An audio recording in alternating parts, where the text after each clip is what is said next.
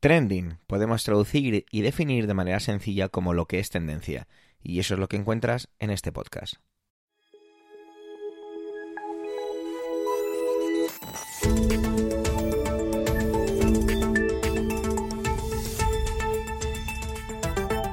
Este es el capítulo 255 del 25 del mes de mayo de 2023 y cuenta con las intervenciones de un nuevo fichaje. ¡Ah! Atentos. Manuel Castaño, Eduardo Norman, Antonio Rentero y un servidor, Javier Soler, que hace de presentador y que en el momento de grabar la entradilla no sabe si participará o no. Trending es tu podcast de noticias semanal. Adelante. Tenemos un nuevo compañero y nos va a hacer de corresponsal en los Estados Unidos, pero no os digo mucho más, ya que me apetece que sea Pedro Sánchez quien nos haga un poquito la presentación de Ernesto. Ha sido él el que lo propuso y el que habló con él y el que le ha convencido para formar parte de este proyecto. De mi parte, darle la bienvenida, agradecerle su tiempo y, por supuesto, su voz. Os dejo con la presentación que ha preparado Pedro y inmediatamente con su primera intervención aquí en Trending, que tiene que ver con la subida del techo de deuda en Estados Unidos y qué es eso del techo y bueno, esas cosas. Gracias Pedro. Adelante, Ernesto. Gracias, Javier. Saludos, equipo Trending. Buenos días, querida audiencia. Me acerco hoy a este podcast, a este feed de Trending, no para hacer una intervención propia, sino para presentar en primicia mundial, nunca mejor dicho, a nuestro nuevo corresponsal en Estados Unidos. Este no es otro que Ernesto Acosta, querido podcaster, buen amigo, del que podría decir muchas cosas, pero el propio Emilio Cano, Emilcar, el jefazo de toda esta red, ya esta semana mencionando algunos podcasts eh, que recomendaba, hablaba de su podcast como pienso digo. Un podcast del que se pueden decir muchas cosas, pero tiene dos virtudes, que es breve, eh, es una virtud que algunos no conseguimos después de los años, y que es muy honesto, y a través de la honestidad con la que Ernesto nos cuenta eh, sus cosas en Estados Unidos, nos vamos enterando, así como quien no quiere la cosa, de lo que va pasando en el país. Eh, menciona cada vez más asuntos de la política nacional estadounidense, él, que es cubano de nacimiento y y de, mucho más que nacimiento, porque su proceso migratorio a Estados Unidos tiene algo más de un lustro. Vive en Austin, una de las grandes ciudades de Estados Unidos y por supuesto una de las grandes ciudades del estado donde se ubica, Texas. Y desde allí, cuando corresponda, la semana en que él pueda o quiera intervenir, vendrá a contarnos cosas eh, del mundo en general y de Estados Unidos en particular, de su idiosincrasia, de su economía, de su política y de sus gentes. Y se estrena lo grande, se estrena en un momento muy difícil para la economía de Estados Unidos y que puede complicar, como no, la economía del mundo en su conjunto. Esa posibilidad, ese riesgo de default ese riesgo de entrar en bancarrota de la economía, o mejor dicho, del Estado estadounidense debido al enfrentamiento notable entre los más recalcitrantes republicanos, que ahora son mayoría en las cámaras en Estados Unidos, y eh, la presidencia de Joe Biden, que, como casi todos los presidentes de los últimos años, necesita más dinero para poder dar cobertura a sus políticas. De eso es de lo que nos viene a hablar hoy. En este primer episodio en el que interviene, en este primer capítulo, nuestro querido Ernesto Acosta, no os lo perdáis y desde luego contad con él de ahora en adelante porque sin duda alguna la actualidad de Estados Unidos sigue siendo, a pesar de la pujanza de otras grandes naciones, la actualidad del mundo, y él nos va a hablar desde allí, desde Austin, Texas, en el pleno corazón del sur de los Estados Unidos. Él va a saludar a Javier porque no sabe nada de este honor que Javier me ha concedido hoy, pudiéndole presentar en su primera intervención, pero desde aquí yo sí que le voy a saludar a él. Gracias, Ernesto, por haber aceptado la invitación de sumarte a este equipo de Trending. eh, y estoy seguro de que con tus aportaciones, con tu magnífico sonido y con tu naturalidad a la hora de contarnos las cosas, serán muchos buenos momentos y grandes aprendizajes los que podremos lograr escuchándote cada semana o al menos cada vez que intervengas. Lo dicho, querida audiencia, os dejo con Ernesto Acosta, vamos a decir corresponsal o al menos enviado especial de Trending en Estados Unidos, en Austin, Texas.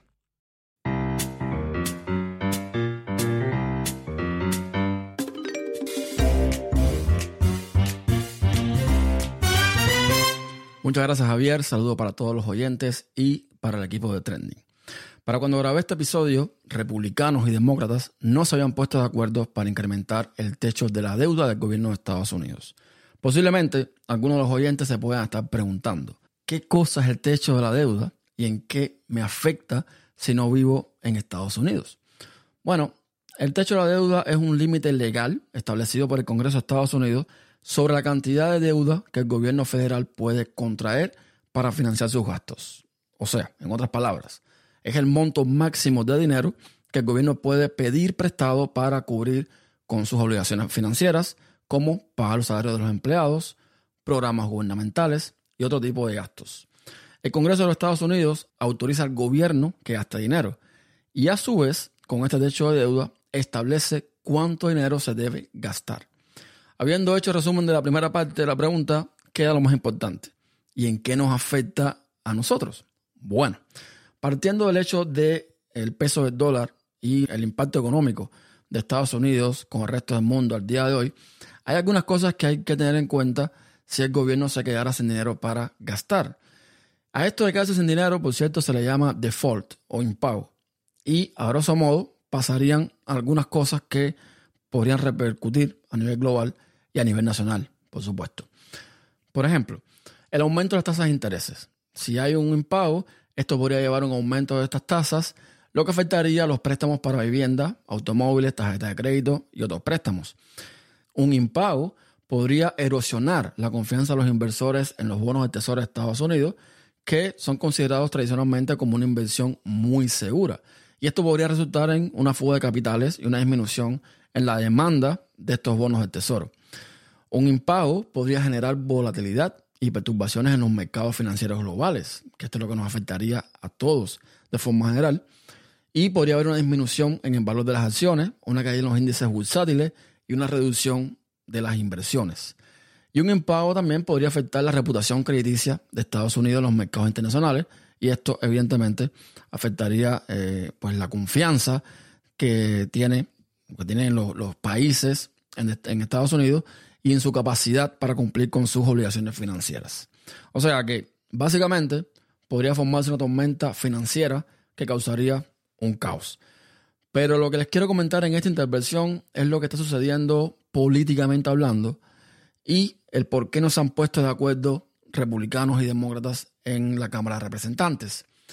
La historia corta es que todo es un show político.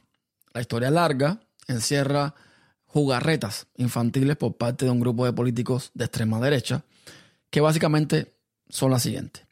Los republicanos que controlan la Cámara ahora mismo, pues acusan a Biden de tener un control desmedido del gasto público.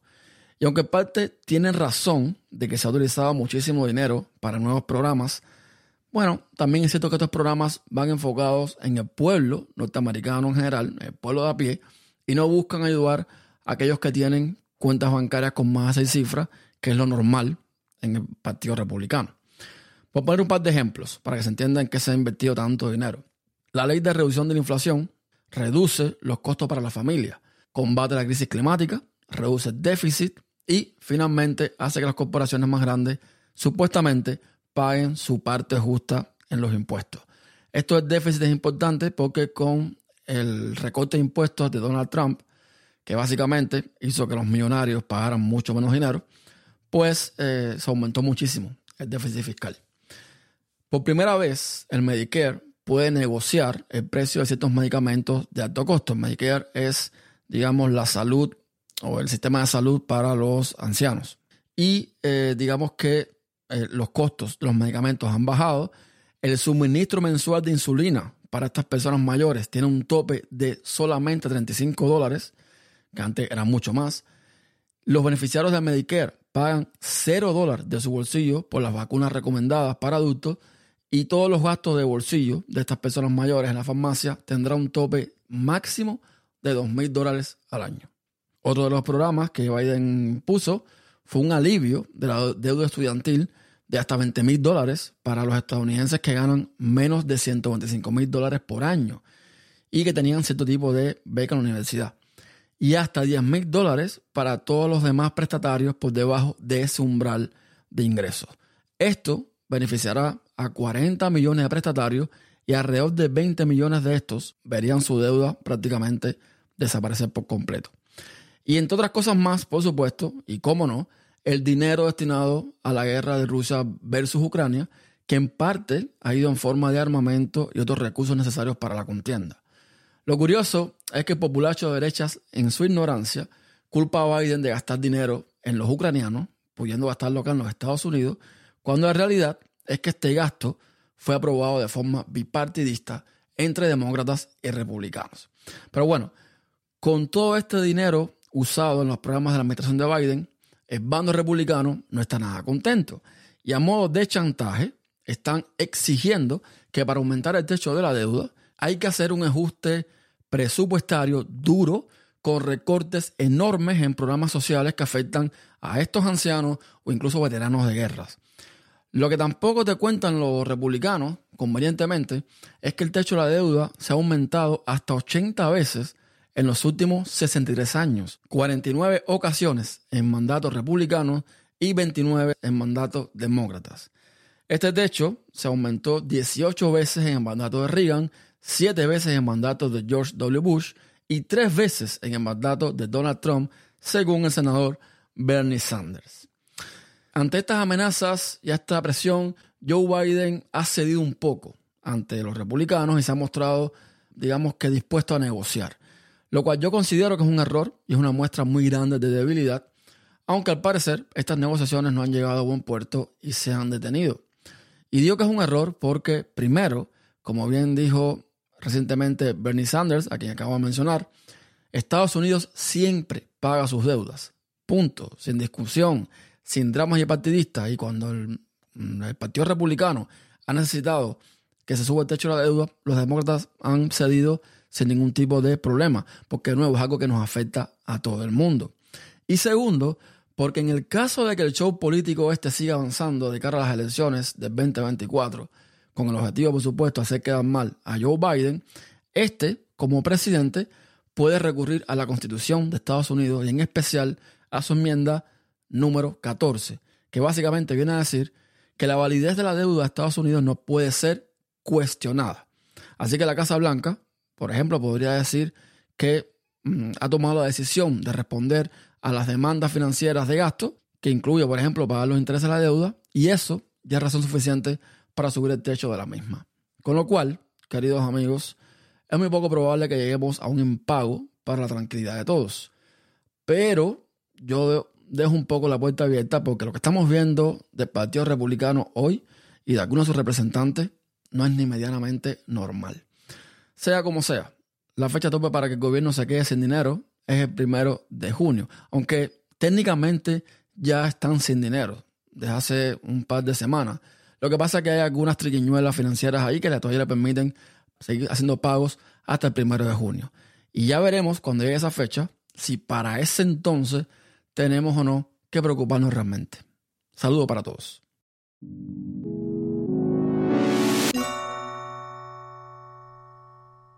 En las últimas ediciones de Trending he estado repitiendo un poco el trending de la semana o el trending más grande de estos días. Y es que, bueno, creo que está siendo un poco así. Llevamos un poco esa tendencia, ya sea un compañero u otro el que se encarga de ello. Y esta semana no podía ser de otra forma el encontrarnos con algo así. Tiene que ver con el mundo de fútbol. Y si hablo en un hablo de fútbol, perdón, y hablo de trending, pues es evidente que se habla de todo lo que tiene que ver con el racismo, el Real Madrid, Vinicius y todos estos ingredientes. Manuel es el encargado o el que le ha apetecido traer este trending y bueno, vamos a ver qué enfoque le da, porque este es un tema de esos que da para muchos, muchos, muchos podcasts, para mucha tinta, para mucha, para mucha voz y vamos a ver cuál es el enfoque. Muchísimas gracias. Adelante, Manuel.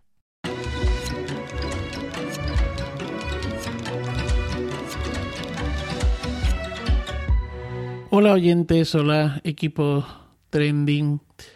Creo que ya me escucharon alguna vez que me quité del fútbol cuando el Real Madrid, club al que seguía, fichó a Laudrup. Aquel fichaje me pareció una barbaridad por el coste económico del mismo. No era mi dinero, claro está, y bueno, además lo que vino después pues ha sido una barbaridad, pero en ese momento moralmente me parecía que no podía apoyar ese despilfarro de dinero en las piernas de un deportista.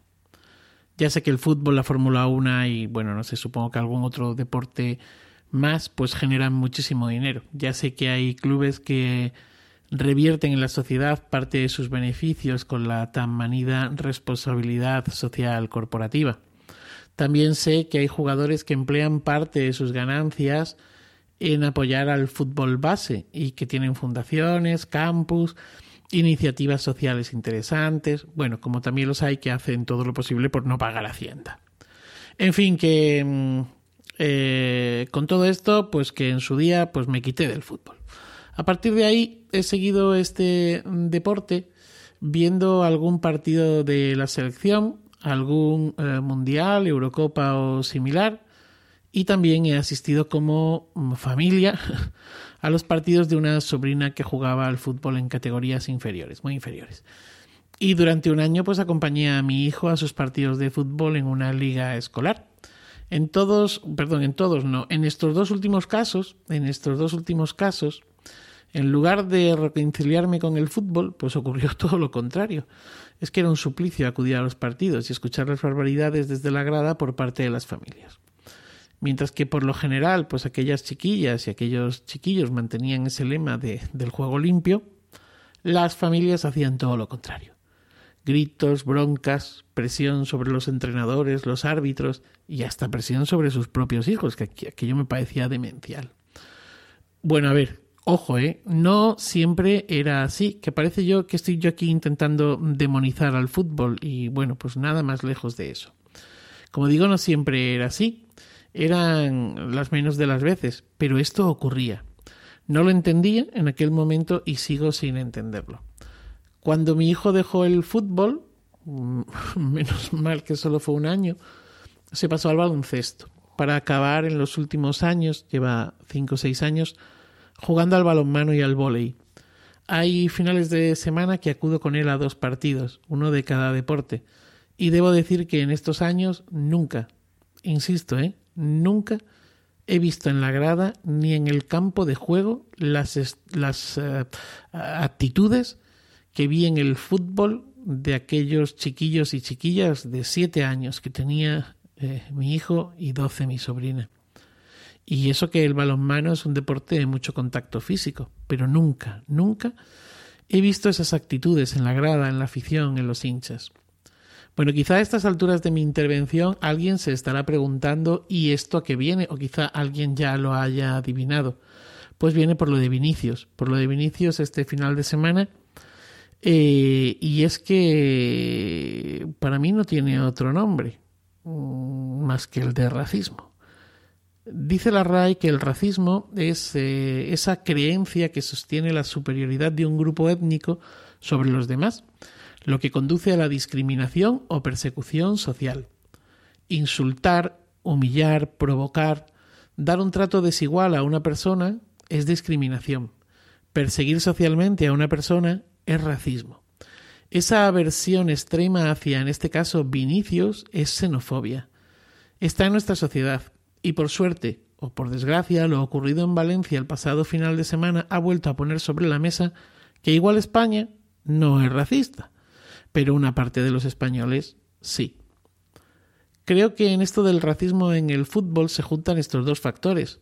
Unos aficionados descerebrados, y, me remito a, la experiencia contada anteriormente, y el racismo y la xenofobia. Quizá algún oyente pueda decirme que en el fútbol se ve más o que se amplifica y que en otros deportes también pasa. Puede ser. He intentado encontrar otros deportes donde se hayan dado situaciones eh, como esta o menos graves. Y la verdad es que no he encontrado mucho. Y desde luego yo no lo he, eh, no lo he vivido.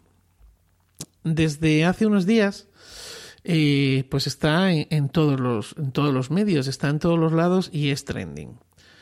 A mí me parece que esto es una barbaridad, pero bueno, ya me lo parecía antes, como me parecía una barbaridad, me parecen una barbaridad, pues esos, esos eh, sectores ultra que tienen algunos eh, clubs que llegan a su mm, a un nivel que incluso se pueden citar para darse de leches. Pero bueno, en cualquier caso me ha llamado la bueno, ha habido esta semana un montón de de intervenciones, de declaraciones de todo tipo. Creo que las de Javier Tebas de la liga han sido bastante desafortunadas porque ha sido como, bueno, sí ha pasado esto, pero es que resulta que nos hemos citado con Vinicius en dos ocasiones y la fecha la había puesto él y no ha acudido a ninguna. Da igual. Si el problema no es que no haya acudido, el problema es lo que ha ocurrido. Y me ha gustado mucho una intervención que ha dicho eh, Xavi Hernández. Y es que Xavi Hernández decía hace unos días que no conoce otra profesión en la que a uno le insulten como lo hacen con los futbolistas. Y no le falta razón. Es como si el comprar una entrada a un estadio de fútbol diera precisamente derecho a eso. La sanción ejemplar, y entre comillas lo de ejemplar, al Valencia y su afición del comité de competición, ha llegado porque Lula da Silva lo puso sobre la mesa en la cumbre del G7 y porque el alto comisionado de la ONU lo ha denunciado. Y porque, claro, pues y además, en plena campaña, como nos encontramos, pues eh, los políticos han mm, metido también su cuchara en todo esto. El asunto ha trascendido, eh, ha trascendido ahora, después de muchas situaciones como esta contra Vinicius. Pero ojo, que antes pues hubo otros. Tirando de memoria y me acuerdo, por ejemplo, del caso de To He escuchado en estos días casi mm, justificaciones diciendo que, bueno, que, es que el jugador es un provocón, que se limpia el escudo de campeón del mundo, que Mestalla les dijo a segunda. Bueno, vale, ¿y, y qué? ¿Y qué? Se le podrá tildar de provocador, marrullero, faltón y todo lo que quieran. Pero esto no justifica lo ocurrido. Hay racismo en el fútbol, pero también lo hay en el cine, ¿Cuántos actores conocen con otro color de piel en nuestro país? ¿O cuántos escritores conocen en nuestro país que, sean, por ejemplo, de origen marroquí? ¿Cuántos abogados? ¿Cuántos maestros? Ahora, si pregunto cuántos futbolistas conocen, seguro que, conocemos a más de uno, ¿no? Y si pregunto o nos preguntamos eh, si conocemos a alguien pues eh, cercano a nosotros en nuestro trabajo, en el supermercado o en los grandes almacenes donde compramos que están detrás de una mopa, seguramente también nos salga alguna persona. No conoceremos su nombre como conocemos el de Ronaldinho o el de Vinicius o el de To, pero seguramente sabemos que están ahí. Igual, igual, hay un racismo social silencioso que solo sale a la luz en este tipo de situaciones y que además nos conviene, porque con lo que hacen estos descerebrados, pues nosotros mm, pensamos o creemos que somos mejores personas. ¿Se acuerdan de la película Adivina quién viene a cenar? Pues eso. Feliz día y feliz vida. Ay, la nostalgia. La nostalgia, que se ha convertido en un gran negocio todos lo sabemos, lo llevamos viviendo ya pues bastantes años, ¿eh? Vamos a tener nostalgia de la nostalgia, va a ser muy curioso. Y de eso nos viene a hablar Antonio, sobre todo porque este viernes estrenan un par de películas que nos traen eso, muchísima nostalgia. Vamos a dejarle a él con su voz y a ver si nos teletransporta o nos saca los cuartos, que parece que es un poquito a veces de lo que va esto. Adelante, Antonio.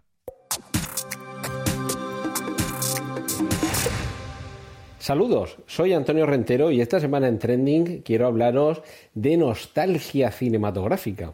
Y es que esta semana nos llega a las pantallas las versiones en película, no vamos a decir con imágenes reales, pero vamos, sí con actores de carne y hueso, porque aquí hay mucho CGI, mucho efecto digital, mucha imagen generada por ordenador.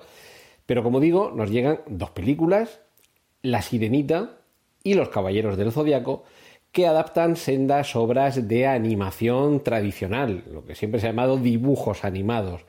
que también sirve para distinguir cuando la animación está hecha a través de ordenador. Las películas de Pixar, por poner el ejemplo más, más eh, fácilmente recurrible. La Sirenita fue uno de los grandes clásicos, de hecho uno de los últimos grandes clásicos de la animación tradicional de Disney y es la nueva entrega de este revival de todas estas películas que nos están llegando desde hace unos años, pero con actores de carne y hueso y cuando el personaje lo pide, gracias a la magia de los efectos por ordenador, con una recreación completamente realista, pero mm, hemos visto, por ejemplo, en el libro de la selva, pues tenemos a la pantera, a la, serpiente, al tigre, al mono, todos, al oso, los tenemos eh, los mismos personajes, pero con un aspecto, ya digo, realista. En este caso, con la sirenita, eh, el realismo va de cintura para arriba, claro, porque cintura para abajo, como decía el pescador, ¿por qué? ¿Por dónde? Entonces, aquí lo que tenemos es realista en el sentido de que parecen de verdad colas de pescado, pero realmente está magistralmente hecho con el ordenador. Y por otro lado, lo que tenemos es Los Caballeros del Zodiaco, serie de televisión, anime, basada en esos personajes. Saint Seiya, pues Seiya es uno de los protagonistas, que mm, yo creo que sobre todo en la segunda mitad de los 90, creo que es cuando llegaron aquí a España y se popularizaron y bueno, bueno, una corriente juvenil, infantil y ya de los que empezaban a ser un poquito adultos que marcó, como digo, a generaciones. Coincide que esta semana llegan estas dos películas y es un poco eh, esa nostalgia de hace veintipico años, es decir, a los que eh, mediados, finales de los 90 podrían tener, pues no sé, entre 7 y 17 años, por ejemplo, ahora, que les llega con 20 y muchos años, 40 y algún años, lo que les permite es a los más jóvenes volver a ver y en gran pantalla una nueva versión de los personajes que marcaron su infancia, pero también, y esto es muy importante, y por aquí es por donde también quería transitar un poco esta semana, a los que en su momento, con la edad apropiada, esta película o estos dibujos animados les acompañaron durante una parte de su infancia o juventud, ahora lo que les permite en muchos casos es llevar a sus hijos, es decir, pasar el testigo a una nueva generación que disfrutará de una nueva versión de los contenidos con los que ellos crecieron, con los que ellos pasaron esas tardes frente al televisor o en el caso de estas películas clásicas Disney de animación, cuando ya pasaron al mercado del VHS o del DVD, todos hemos tenido hermanos pequeños que han puesto a prueba la capacidad de resistencia de los cabezales del reproductor de vídeo y de la banda magnética de los cassettes de vídeo de las veces que visionaban esas películas. Pues bien, ahora yo creo que por fortuna sigue habiendo esos referentes que permiten refrescar lo que en su momento para muchos era una compañía, era un juego, era una ilusión y ahora permite volver a, una interpretación más actualizada, evidentemente narrativamente más compleja y más profunda, visualmente mucho más espectacular, en algunos casos, como Los Caballeros del Zodiaco, a poder verlo en pantalla grande o, según la edad o según la disposición o las capacidades de cada uno, poder ver en pantalla grande La Sirenita si es que en su momento ya llegaron después de que se estrenara en cine y la única referencia que tienen es haberla visto en la televisión. Yo, a ver, no es que esté en contra de la nostalgia y tampoco que sea un defensor o ultranza. Creo que, como todo en esta vida, no hay que negarse a ello, pero tampoco hay que abrazarlo y dejar escapar otras posibilidades. Como otras muchas cosas en la vida, la nostalgia está bien si no te mediatiza demasiado, si no te hace vivir aferrado a un pasado que a lo mejor con el paso del tiempo lo has idealizado. Así que dejémonos llevar por esta ola que de vez en cuando, bueno, una ola, más bien esto es el Guadiana que aparece y desaparece, pero bueno, esta ola de regresar al pasado con la nostalgia de estos contenidos de dibujos animados, películas, series de televisión, disfrutémosla en estas nuevas versiones y todo esto, sobre todo si tenemos a alguien más pequeño en casa, hermanos, sobrinos, hijos, primos, lo que queramos, si podemos perpetuar esa llama de que pasar ese testigo y permitirme que siga con los lugares comunes para que todas estas historias no se pierdan como lágrimas en la lluvia, por seguir citando a los clásicos, pues disfrutadlo. Y eso sí, vedlo con ojos nuevos.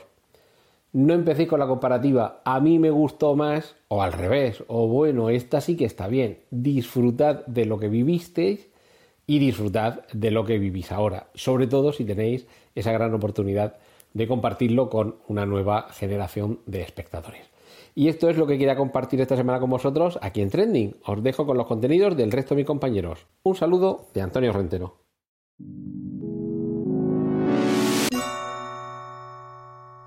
Tiene gracia que cuando estoy grabando esta, la parte de presentador de los compañeros, eh, está cayendo una tormenta increíble. Y es que enlaza muy bien con que Eduardo Norman esta semana nos trae el fenómeno meteorológico Dana.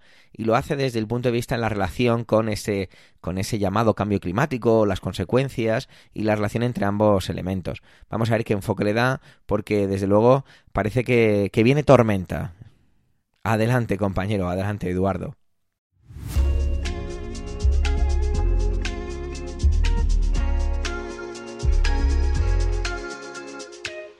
Habrá que cuando yo le diga que en mayo estamos teniendo una dana, eh, me diga, bueno, hasta el 40 de mayo no te quites el sayo, en abril en mil. Primero ya no estamos en abril, es verdad que todavía no es 40 de mayo, todavía no es 10 de junio, eh, pero quizá mmm, cambien las cosas si digo que Dana es un nombre nuevo, ¿no? Que se le ha puesto una, es un acróstico, ¿no? Un, eh, es decir, son mmm, palabras que dan un nombre, ¿no? Mmm, las iniciales de unas palabras que generan un nombre que, es depresión aislada de niveles altos, pero que esto de toda la vida de Dios se le ha llamado gota fría. ¿Vale? Eh, si yo os hablo de gota fría y os hablo del mes de mayo, mmm, los que tengáis, vamos, por muy edad, mucha edad que tengáis, yo creo que esto no es no es algo muy normal, ¿vale? Es verdad que puede haber um, cierto, cierta lluvia en esta época, eh, pero con esta, o sea, con esta um, carga eléctrica, nuestra tormenta eléctrica que estamos teniendo.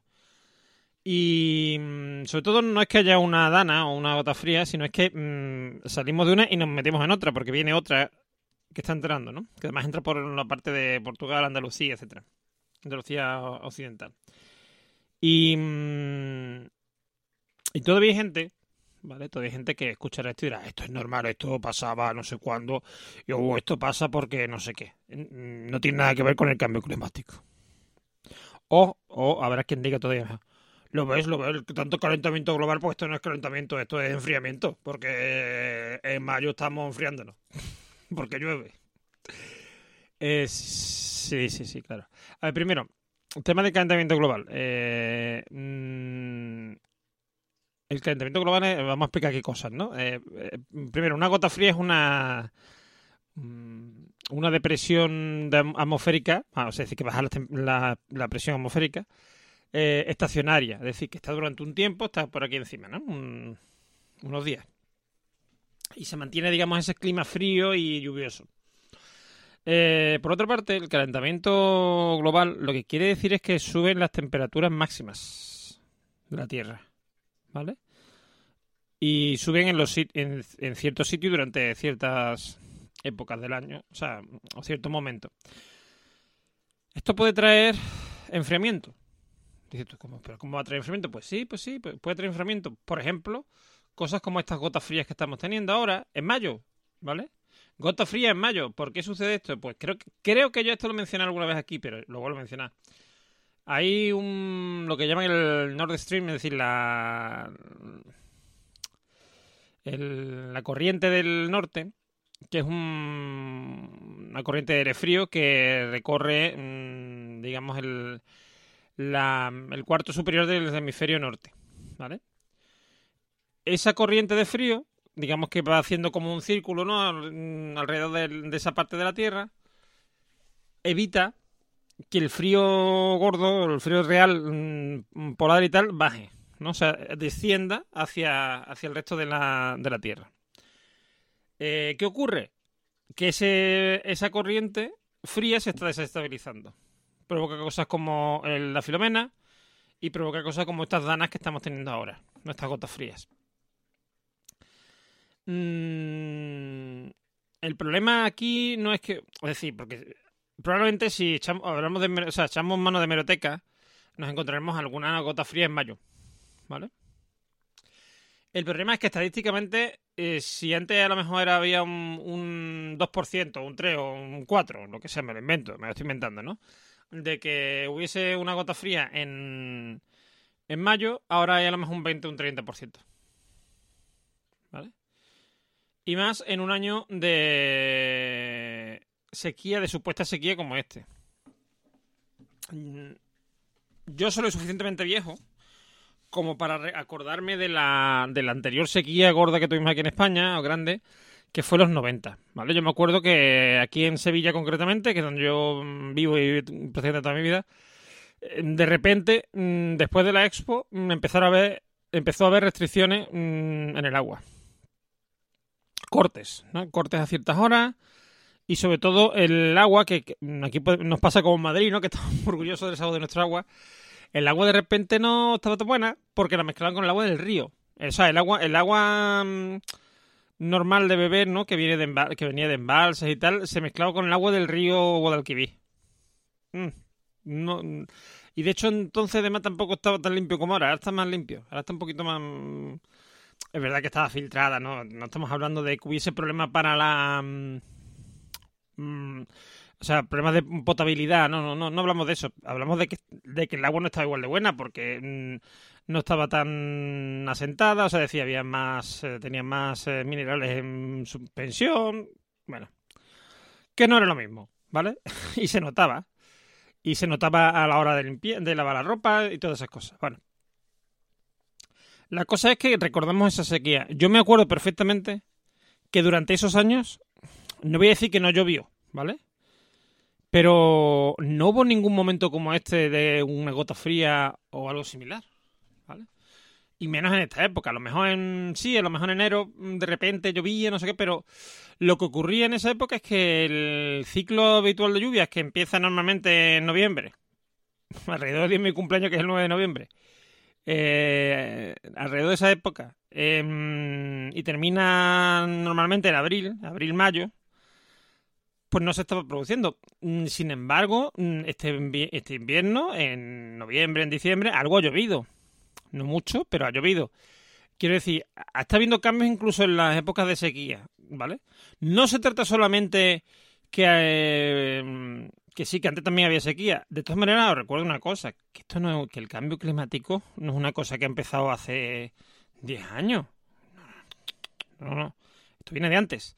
Yo me acuerdo cuando yo era chico que decían el, en el 2035, que es lo que se, se está diciendo ahora mismo también, en el 2035 habrá zonas de Europa que serán desérticas y salía de Madrid para abajo, incluso mm, más arriba de Madrid, todo un desierto, ¿no? Y la mitad de la, la bota de, de Italia y no sé qué. Y dice, va, esto... Agoreros, agoreros. Y todavía sigue, hay quien sigue teniendo ya mm, pruebas de que esto está sucediendo, quien sigue diciendo que somos un- que so- somos los que defendemos que hay un cambio climático unos agoreros. Eh, esto es ajo y agua, quiero decir. mm, podemos evitar que vaya peor, pero ya lo que ya, o sea, lo, que viene va a venir sí o sí, aunque consigamos un, un remedio milagroso que de repente mejore todo y haga que mm, bajen las temperaturas. O bajamos las temperaturas a lo bestia, ¿eh? en plan glaciación, o los cambios que se han empezado no, no se van a poder parar de forma inmediata, porque estos, igual que lleva años, mm, eh, lleva años fraguándose, va a llevar años arreglarlo. Que esto no es, señores, que esto no es decir, no, bueno, pues ya está, bajamos los niveles de CO2 y no sé qué, eh, en dos años, por ejemplo, y se acabó. Ya no hay problema. Ya tenemos niveles de CO2 de los, de, qué sé, de principios del siglo XX y se acabó el problema. No se acabó el problema, porque ya ha habido unos cambios de temperatura. El, mm, no sé si, bueno, no sé si sabéis, por ejemplo, cómo funciona un, termo, ¿no? Los termos, eh, donde tú metes el café, ¿no? Eh, lo que hace es aislar la, mm, la temperatura mm, interna, la, la isla de la, de exterior. O sea, mm, provoca que no haya un cambio de, de- un intercambio de calor, ¿no? no temperatura, de calor. Y eso es una cosa, por ejemplo, que hace el mar. El mar es como un termo, ¿vale? El mar tarda mucho en calentarse, pero también tarda mucho en enfriarse. Es decir, yo en un termo donde me llevo mi café calentito, mi café con leche al trabajo, por ejemplo, me llevo mi café con leche, igual también me puedo llevar mmm, una limonada o una Coca-Cola metido ahí, ¿no? Y va a estar fresquito durante mucho tiempo. Sin que le meta hielo, sin que le meta tal. Pues esto es lo mismo. El mar, sobre todo, eh, las, eh, los polos son acumuladores de, de temperatura, ¿no? De, de, calor o de frío, ¿vale? Si yo eso lo altero durante mucho tiempo, que esto no es una cosa de ayer, ¿vale? Que es verdad lo que dicen mucho, no, es que yo mucho tiempo diciendo va a pasar, va a pasar y no pasa. Claro, va a pasar porque cuando hemos visto que empiezan a pasar las cosas, o sea, a suceder, a, a haber cambios, se ha advertido. Pero de que desde el momento en que hay un cambio empiezan los cambios, digamos, hasta que realmente hay un cambio drástico de las temperaturas, un aumento, o un. O como digo, un cambio realmente, porque no tiene. Hay temperaturas que pueden aumentar, hay temperaturas que pueden disminuir. En sitios donde hace normalmente mucho frío, puede ser que ahora haya, haga más frío que antes. Y en sitios donde hace mucho calor, puede ser que haga más calor que antes. ¿Por qué? Porque lo que está ocurriendo es que está habiendo un desequilibrio ¿vale? Y todavía, todavía, se va uno a Twitter, se va uno a Facebook, se va al bar de la esquina a tomarse un café por la mañana y escucha, ofu, esto del cambio climático, esto del ecologismo, ¿no? Esto del... ¿Cómo? Uh, no sé, un, término que se inventaron los... Iba a decir la derecha, pero no la derecha, son los, los, los inmovilistas. Es que realmente, o sea, yo creo, yo creo que se puede ser de, de derecha en muchas cosas y y no, por ello estar en contra del cambio, o sea, negar el cambio climático o la o el, o el, o el machismo el no sé qué. Es decir, son problemas que existen y, y se puede ser de derecha y pensar que existen.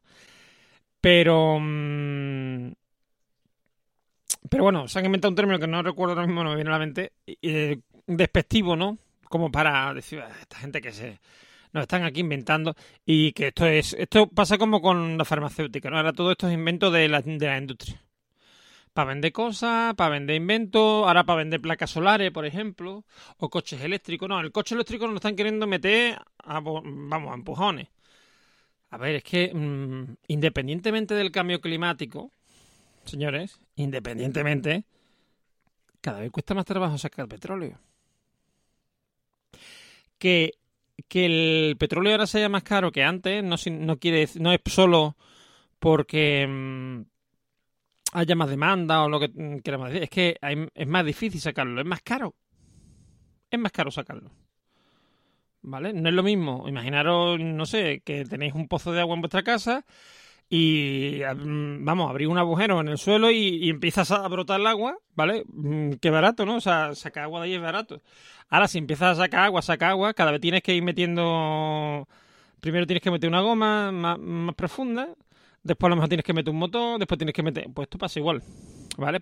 Porque además no solo, el petróleo parece que, cuando hablamos de petróleo, parece que el petróleo sale ahí ya directamente para destilar, digamos, ¿no? Como, como quien saca Coca-Cola o cerveza de un tirador, ¿no? O sea, ¡fu! mira, mira, ahí está saliendo el petróleo. No, no. El petróleo sale, y sobre todo ahora, que ya las bolsas son distintas, sale mezclado muchas veces con arena, con otros minerales, con otras historias. Entonces, cada vez más caro sacar el petróleo. Por eso está habiendo una transición en general a lo eléctrico.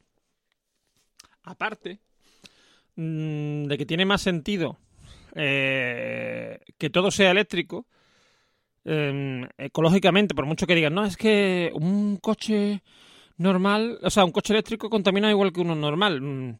Las, la mayoría de la contaminación eh, se origina en las, en las fábricas, sí, eso, eso es cierto, ¿vale?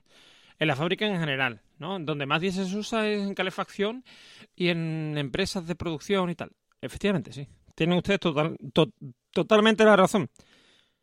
Pero si, le, si a eso le podemos restar el diésel de los coches Y por mucho que me digan que contamina mucho una batería de un coche eléctrico, que sí, contamina, sí, sí, contamina mucho y se está trabajando en que contamine menos y en que hagan eh, las, baterías, las baterías sean más pequeñas, no tengan más capacidad y por lo tanto se gasten menos materiales en hacerlas. Todo eso se está trabajando, pero también tengamos en cuenta que es que el momento en que el coche eléctrico está fabricado, ya no está contaminando más, porque hay quien también me dirá, bueno, pero ¿y la electricidad que se usa para cargar el coche eléctrico de dónde sale? Efectivamente, puede salir del diésel, puede salir del, del carbón, ¿vale? Sí, pero también sale de la energía solar, o de la eólica, o de la hidráulica, ¿vale? Sin embargo, en un coche alimentado por gasolina, por diésel, solamente sale de los combustibles fósiles. Mm, sí, me, me he quedado muy, muy a gusto con todo esto, porque me da mucho coraje, me da mucho coraje escucharle a la gente o sea, cuando... Porque mira, todavía, hace 10 años, cuando todavía los efectos no eran tan mm, tan patentes, ¿no? Que digamos que eran patentes para los científicos, pero quizás no para el ciudadano a pie. Pero es que a día de hoy lo tenemos ahí, que lo tenemos ahí. Que tenemos una dana encima en mayo y tenemos otra que viene. Y aún así hay gente que sigue queriendo darle la espalda a este problema. Y ya lo he dicho más de una vez, no sé si aquí, pero yo sé que, por ejemplo, pienso yo, tú sabes si lo he dicho, que no se trata de salvar la Tierra. La Tierra no necesita que nadie la salve. La Tierra va a seguir ahí. Tenga vida o no tenga vida, o le va a dar igual. Se trata de salvar al ser humano. Se trata de que nos podemos extinguir como los dinosaurios. Y además va a ser peor porque los dinosaurios se extinguieron porque cayó un meteorito. Es que nosotros nos vamos a extinguir por gilipollas. Porque somos nosotros. ¿quién nos vamos a extinguir? Teniendo los medios mm, técnicos y los medios, bueno, técnicos se decía, ahora mismo todavía no hay una forma muy efectiva de capturar CO2, pero me refiero, tenemos los, teníamos los medios técnicos y científicos para saber ya desde hace años que teníamos que tomar medidas. Y nos lo hemos pasado por el arco del triunfo. Cuando dentro de 10 años vivamos en un desierto, dirán, los que ahora dicen, ah, esto es toda mentira, no sé qué. Hay que ver que el gobierno no hizo nada. Pues igual es porque tú estabas gritando que todo esto era un complot de las de las compañías de no sé qué. Y de Greenpeace. Así que pensemos un poco y, y, démonos cuenta que lo que pensamos hoy y lo que hacemos hoy puede influir y mucho en lo que pensemos y lo que hagamos mañana. Que no se nos olvide. Gracias por llegar hasta aquí, por supuesto, por el tiempo empleado en escucharnos en este capítulo ducentésimo quincuagésimo quinto. Tenéis nuestra cuenta de Twitter, arroba trendingpod, y las de las voces de hoy en evilcar.fm barra trending a vuestra entera disposición. Un saludo y hasta la semana que viene.